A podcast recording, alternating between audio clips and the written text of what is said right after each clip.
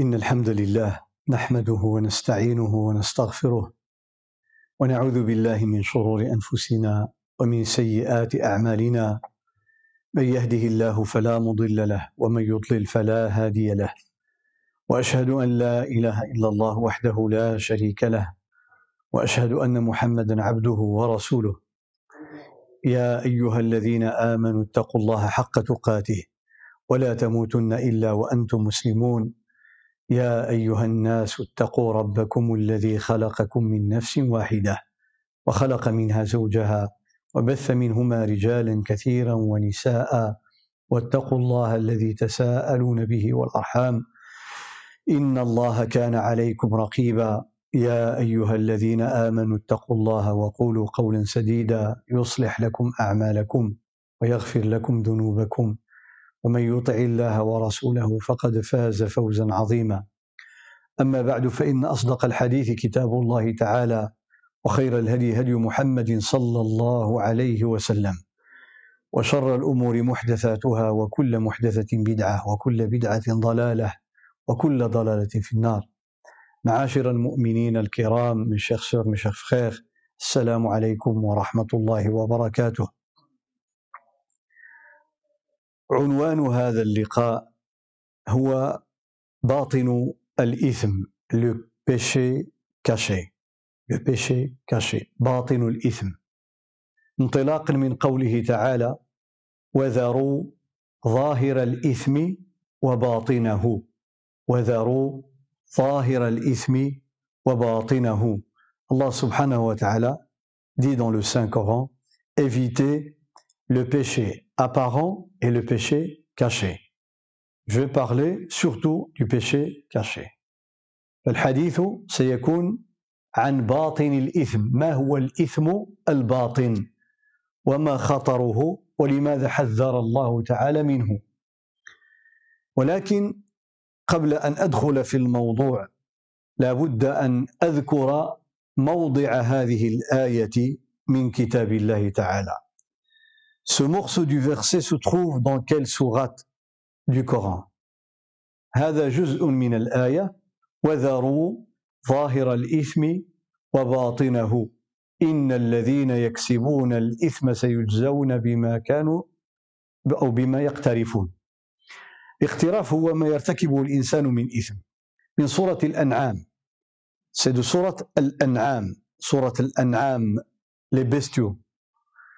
والأنعام كما تعرفون هي الحيوانات التي يأكلها الناس أو يأكلها المسلمون من إبل وبقر وغنم. الحوالة والمعاز والبقر دونك لي بيستيو سي تو سكي كاميليدي تو سكي بوفان اوفان سي سكون ابل الأنعام وسميت بالأنعام لكثرة نعمها لكثرة نعمها l'abondance des avantages de ces bestiaux. Le terme ni'ma en arabe veut dire le bienfait. Dire le bienfait. On dit an'amta alayhim. Tu nous as comblé de bienfaits. فالنعمة والأنعام وأنعمت كلها أصلها واحد في العربية فالأنعام هذه جعل الله تعالى فيها من الخير الكثير لو نظرنا اليوم si on rentre dans un supermarché aujourd'hui on va voir la diversité, l'abondance des produits qui proviennent de ces bestiaux. لو دخلنا إلى محل تجاري دخلنا الحوانت سنجد أنواعا كثيرة قد لا يحصيها أحدنا من الخيرات التي أصلها من البقر أو من الماعز أو من الضأن أو من الإبل وخاصة هنا المواد المشتقة من البقر و من الغنم. لي برودوي ليتيي شحال كاين أنواع ديال دانون وأنواع شحال؟ بالالاف les yaourts. c'est des centaines de de marques et des milliers les fromages الأجبان أنواع لا تعد. الجلود التي يلبس الناس منها الثياب les vêtements qu'on porte en cuir. À base de de peau de ces bestiaux. هذه الحقائب les sacs les valises أصلها من هذه الأنعام. كثير منها أصله من هذه الأنعام. فتستعمل قرونها وتستعمل أظلافها وتستعمل جلودها وتستعمل لحومها. Utilise la viande, on utilise la graisse, on utilise les os, on utilise la peau. هذه الأنعام كثيرة النعم والخير. فسماها الله تعالى أنعاما. بعد سورة الأنعام. وهذه السورة ترتيبها في المصحف جاءت بعد الفاتحة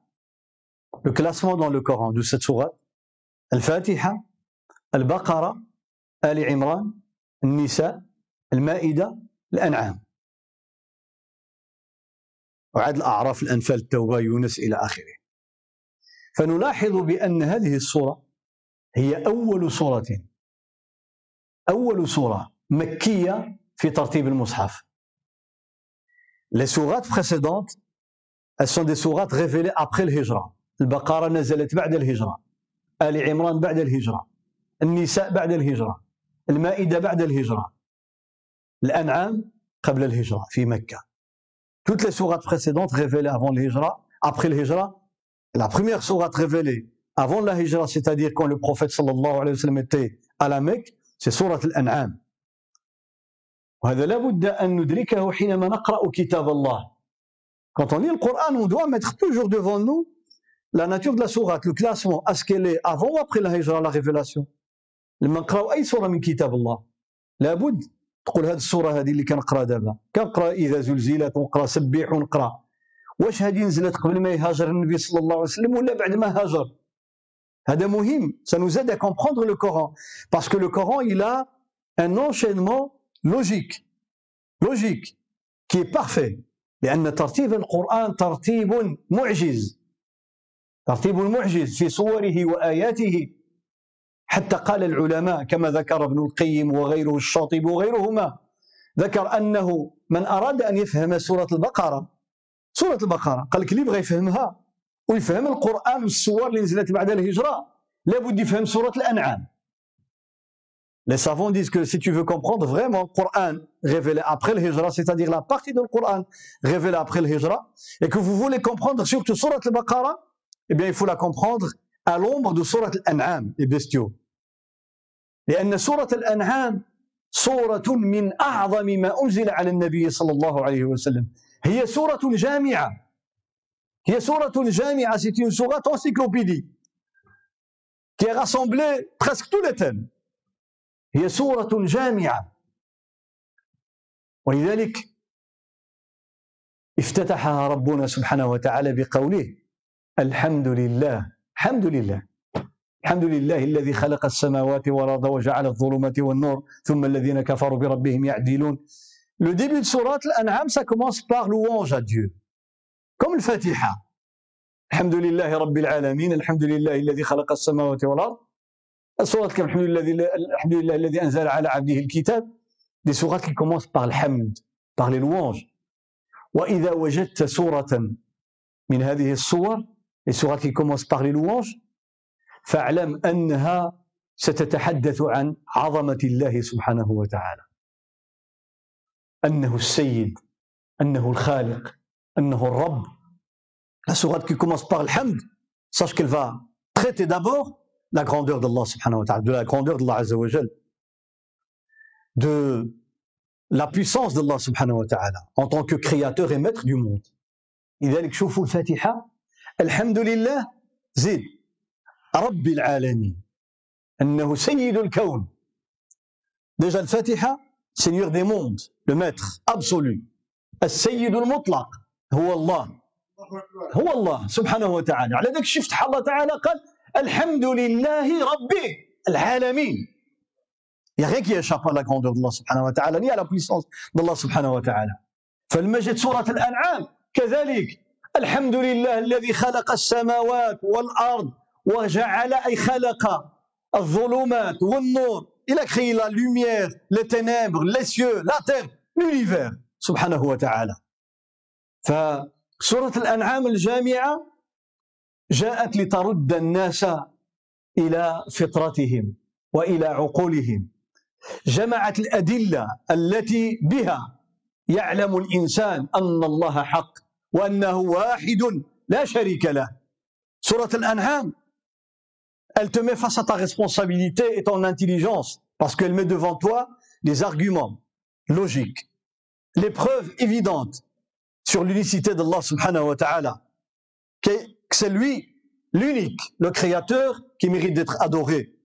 فناقشت المشركين فيما كانوا يعبدون وما كانوا يأكلون وما كانوا يفعلون ce que les idolâtres et les païens faisaient dans leur vie, dans l'alimentation. سورة الأنعام. ألفا باريد لليمونتاسيون حلال حرام اتخذوا أنعاما حرموها بأهوائهم. إذا في interdit des choses qui sont pas حلال. ما جعل الله من بحيرة ولا سائبة ولا وصيلة ولا حام. ils s'interdisaient des des animaux comme ça par passion الله تعالى ناقشهم ورد عليهم. ولذلك سبحان الله هذه السورة الجامعة فيها ما ذكره العلماء. قالوا فيها الوصايا العشر. قل تعالوا أتلوا ما حرم ربكم عليكم أن لا تشركوا به شيئا وبالوالدين إحسانا ولا تقتلوا النفس التي حرم الله إلا بالحق إلى آخره. Les dix commandements qu'on retrouve dans les, les livres précédents comme la Torah, comme هذه الوصايا العشر. أنزلت على موسى وأنزلها الله تعالى في سورة الأنعام. Dans سورة الأنعام. Elle a regroupé les dix commandements. ne pas euh, transgresser les limites par rapport aux biens des orphelins, ne pas tuer, euh, haramat al-qatl, shirk, l'associationnisme, euh, elle nous ordonne la bonté envers les parents, tenir aux engagements,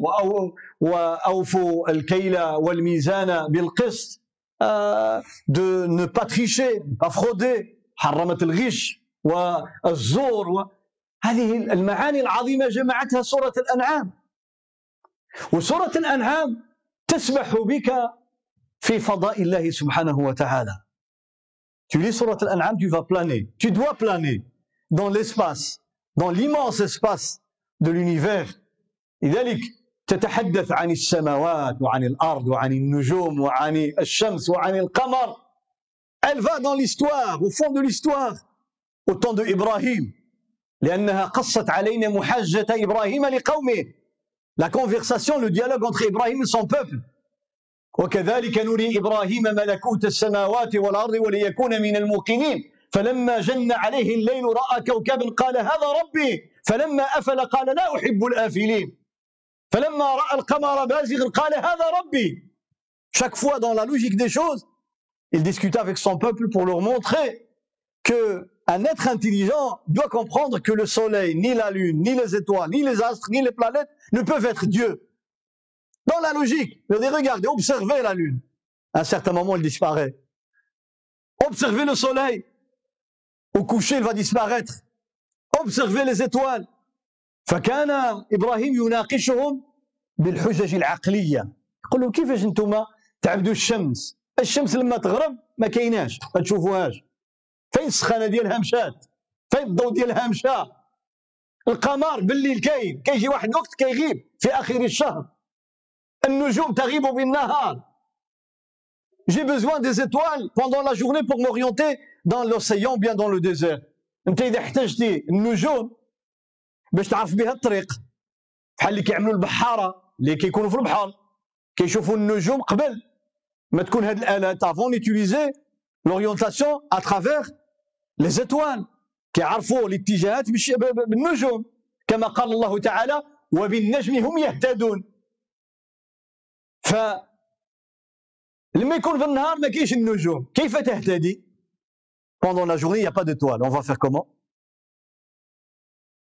الوقت كتعرفوا بالشمس بالنهار بالليل ما كاينش الشمس le soir il n'y a pas de soleil. On va faire comment? À la fin du mois il n'y a pas de, a pas de lune.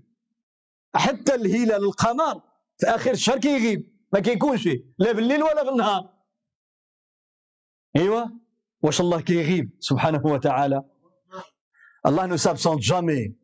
الله لا يغيب سبحانه وتعالى لذلك إبراهيم dans سورة الأنعام il va prendre ses arguments logiques pour discuter. ناقشهم بهذه بهذه الأدلة العقلية. كيفاش أنتم كتعبدوا؟ مخلوقات تغيب عنكم. الله تعالى لا يغيب ولا يموت. الحي الذي لا يموت سبحانه وتعالى. أتحاجوني في أه؟ كما قال أتحاجوني في الله وقد هدى. جادلوني في الله. Voulez discuter, polémiquer à, à propos d'Allah subhanahu wa ta'ala pour me convaincre que le soleil c'est Dieu, que la lune c'est Dieu, alors que lui m'a guidé, m'a orienté vers la vérité. Allah hada Ibrahim إلى الحق وإلى توحيد الله وتجوا تقولوا لي الشمس والقمر والحجار والشجر سبحان الله سورة الأنعام سورة الأنعام أيها الأحباب الكرام دافعت عن النبي صلى الله عليه وسلم دافعت عن القرآن elle défend le Coran elle défend le prophète عليه الصلاة والسلام سورة الأنعام il nous découvre que l'être humain il est faible. S'il n'est pas guidé par la révélation la lumière du Coran il va être perdu. سورة الأنعام تظهر لنا كيف أن الإنسان إذا تخلى عنه الله إذا خلاه الله اسمح فيه ضاع وتاه ابن عباس يقول اللي يبغى يعرف الجاهلية اللي كان عليها العرب قبل الإسلام فليقرأ سورة الأنعام lisez سورة الأنعام pour comprendre les ténèbres l'ignorance des Arabes avant l'islam. قراو سورة الأنعام شنو كياكلوا؟ وشنو كيشربوا؟ وشنو كيحلوا؟ وشنو كيحرموا؟ يقتلوا أولاد الأولاد ديالهم. ils tuaient leurs enfants الولد البنت يكبرها يوكلها الأم ديالها تضرب عليها تمارة في الكرش ديالها والما مسكينه تبدا شوية كتفتح عينيها يدفنوها. زيماجيني لا la, la maman 9 mois de grossesse le papa il attend et quand il reçoit une fille au lieu de l'accueillir et d'être content c'est الرحمه ان يرزق ببنت هذه رحمه اون انتيغي وما كانوش كيدفنوا غير البنات حتى الاولاد الذكوره enterraient même les garçons. حتى الاولاد خوفا من الفقر فلذلك الله تعالى انكر عليهم في هذه السورة الجامعة لهذا الخير يقول عبد الله بن عباس ابن عباس ابن عم رسول الله صلى الله عليه وسلم يقول كما جاء في أثر قال عنه الحافظ ابن حجر حسن وصححه العلامة أحمد شاكر رحمه الله في عمدة التفسير. c'est un texte authentique comme dit الحافظ ابن حجر ديال الحافظ ابن حجر. هذا من أعظم علماء الأمة. الحافظ ابن حجر العسقلاني هو من مصر وهو اللي شرح صحيح البخاري. وشرح لنا الأحاديث ديال النبي صلى الله عليه وسلم. حافظ ابن حجر fait le commentaire de البخاري un des meilleurs un des meilleurs فحسن هذا الأثر. ابن عباس ماذا يقول؟ ابن عباس dit pourquoi j'ai cité Ibn Abbas parce que c'est un des plus grands spécialistes dans l'explication du Coran. لأنه إمام. الأئمة في تفسير القرآن.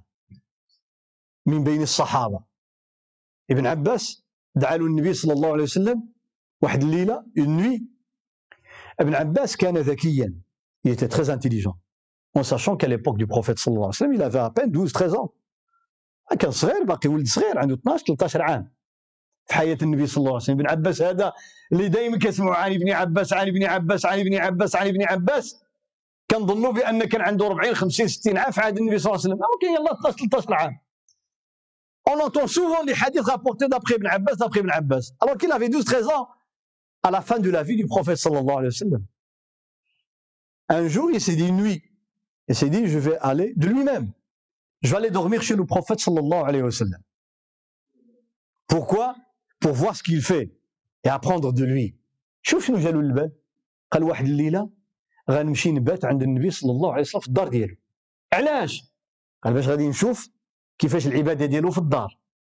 كيفاش كيصلي كيفاش كيتوضا في الدار شنو كيعمل في الدار كيفاش يذكر الله veut apprendre parce que l'épouse une des épouses du prophète صلى الله عليه وسلم ميمونه c'est la tante maternelle de Ibn Abbas. لأن ميمونه رضي الله عنها خالته ديال ابن عباس فمشى يبات عند خالته دونك va aller passer nuit chez sa tante maternelle.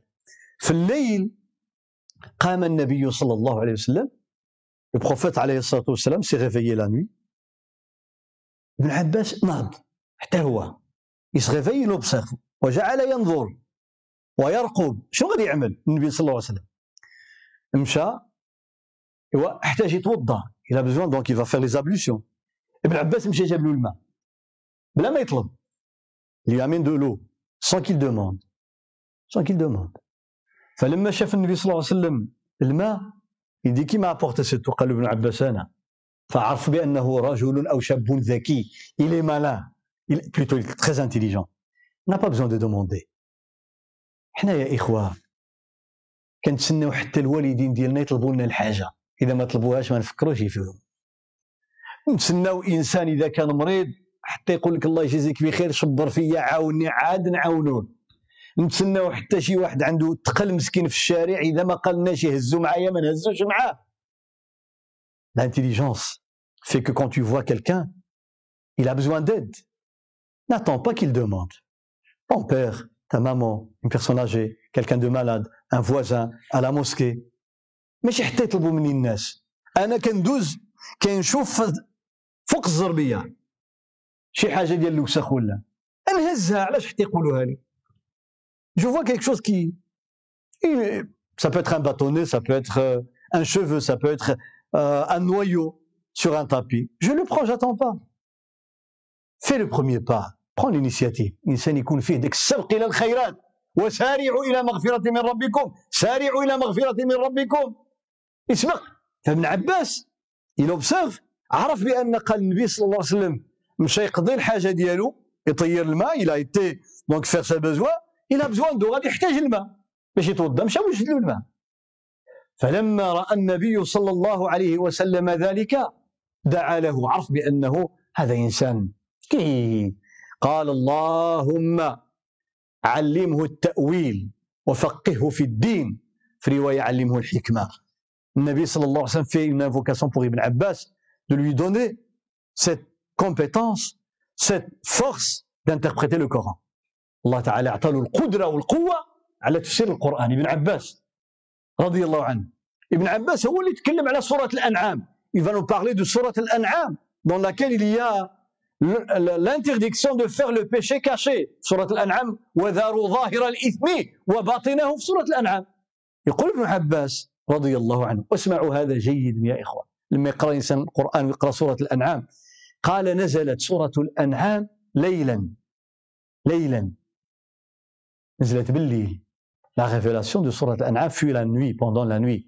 في جزء من الليل جزء من الليل سبحان الذي أسرى بعبده ليلا هنا قال نزلت ليلا أي في جزء من الليل ماشي الليلة كاملة لا واحد الوقت قصير من الليل une petite partie de la nuit.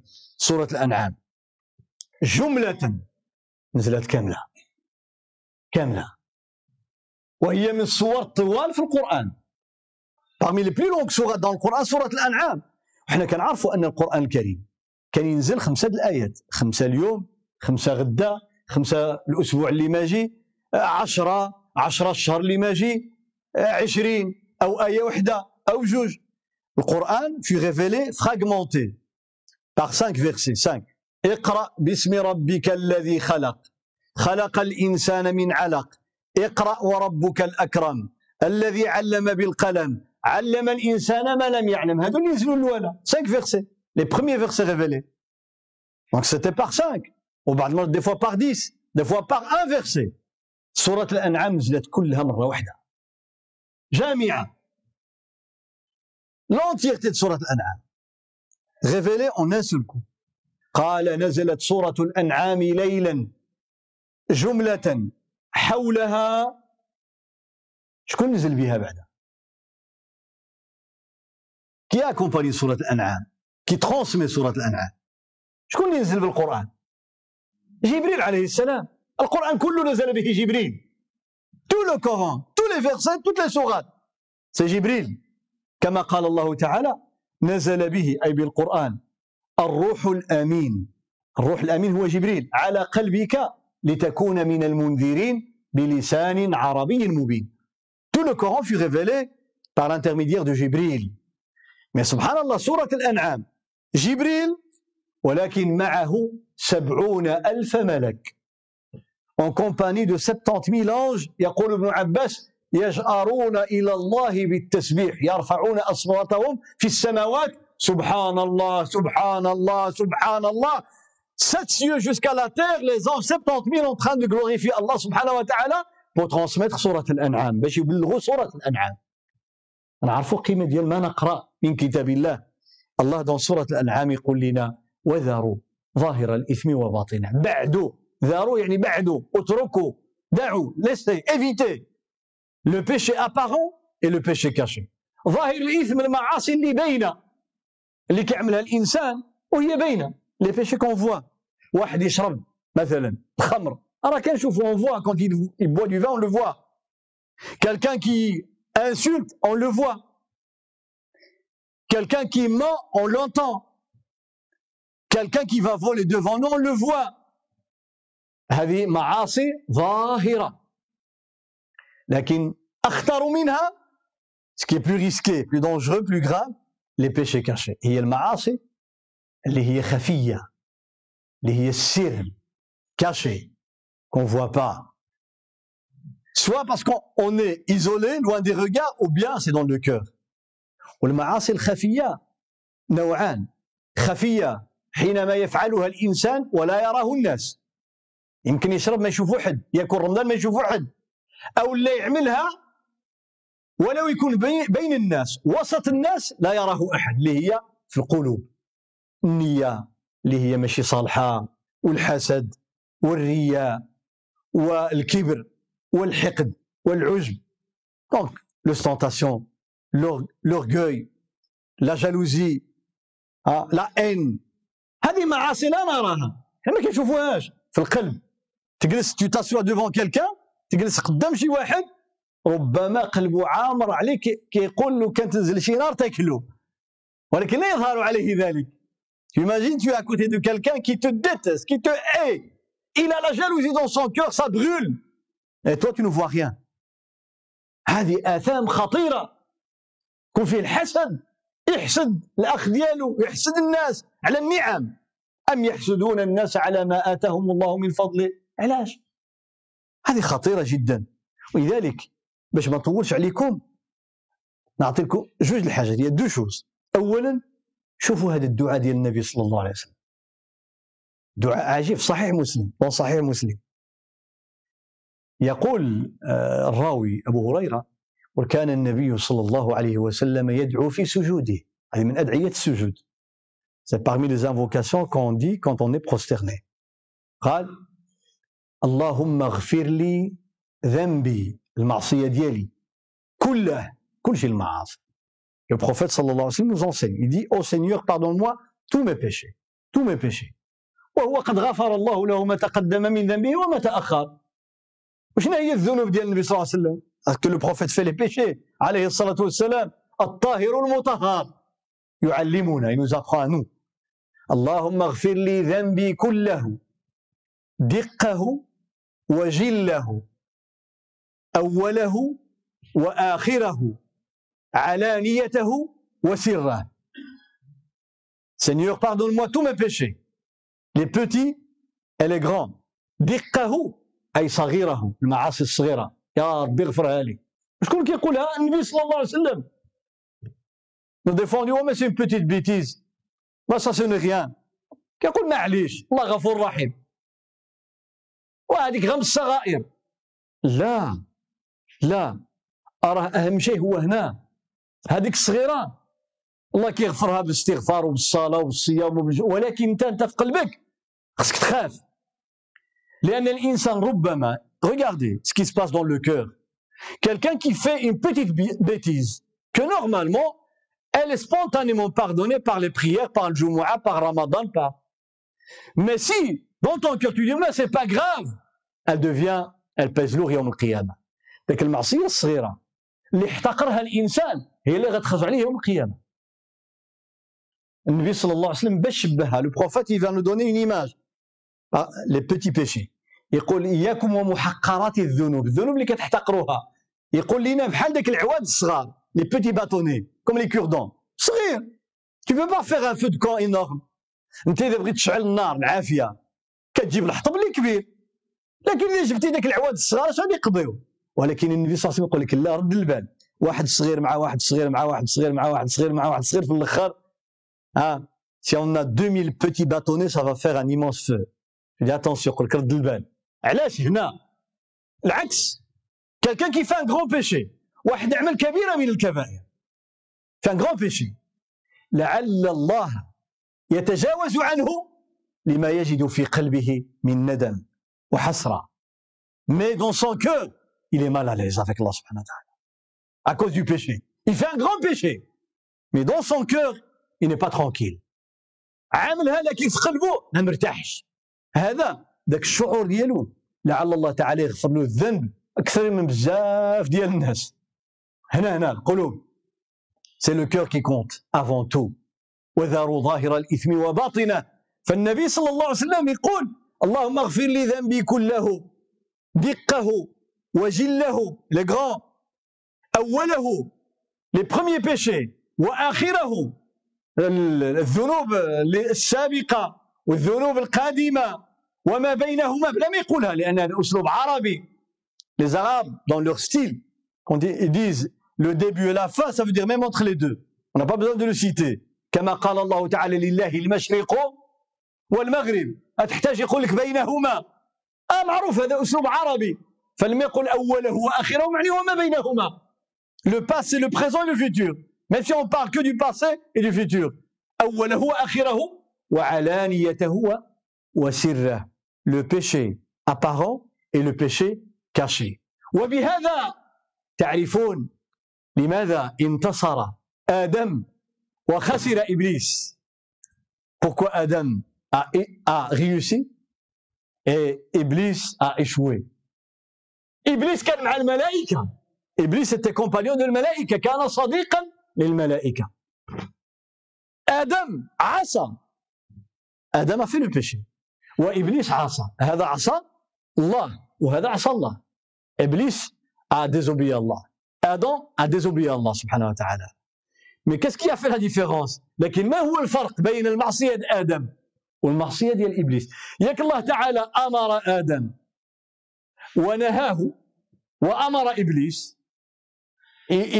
الله تعالى à Adam عليه السلام.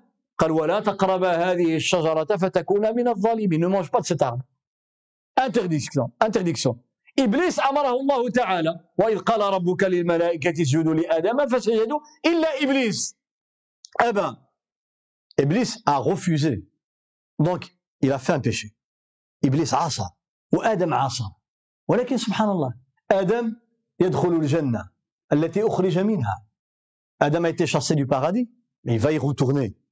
un jour son âme elle est déjà روحه آدم راه في الجنه وقد صلى به النبي صلى الله عليه وسلم ليلة الإسراء ولقيه في السماء الأولى.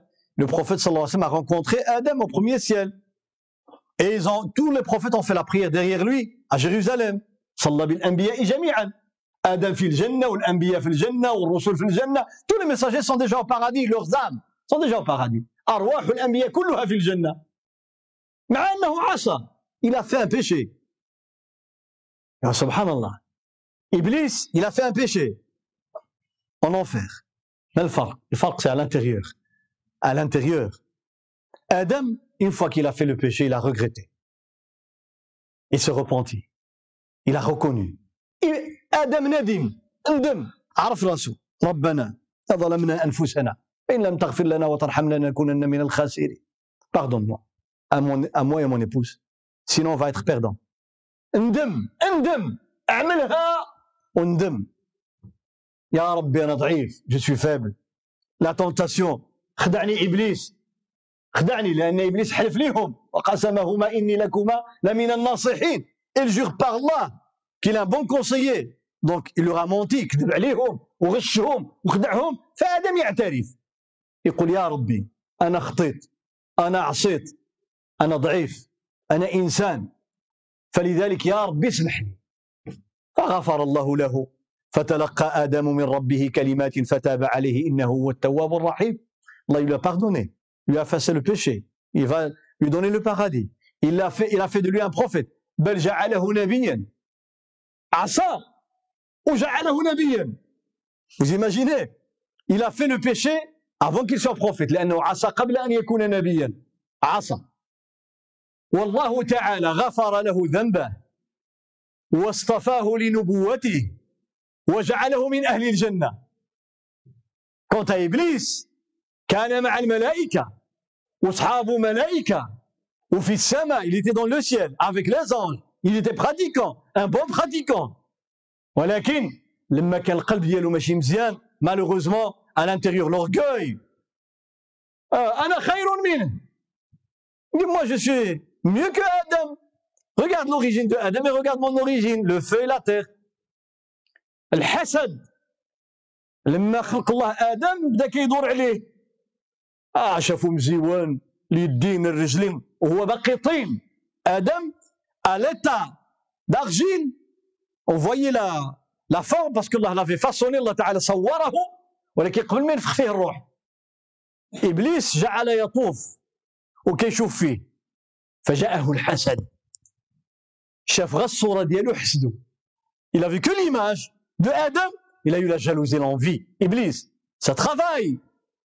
Il n'était pas encore un être vivant. سبحان الله ماذا يفعل الحسد بصاحبه؟ عمركم شفتوا بالله عليكم في التاريخ؟ بنادم كيحسد التراب la jalousie contre quoi contre l'argile ماشي حسد آدم. آدم باقي ما كاينش. باقي يلا الطين. وحسدو خدمات له هذيك هنا. ونهار اللي بقات كتخدم ça travaillait ça travaillait ça travaillait. le jour devient un vivant آدم عليه السلام الله تعالى امره ان يسجد قال لا هي ذاك la haine جات جات من قبل en vérité le refus qu'il a qu'il a eu ابليس ça date depuis l'état d'argile حسد وهذا الحسد c'est la cause de la de première crime sur terre قابيل هابيل اول جريمه الحسد فلذلك أمراض خطيرة.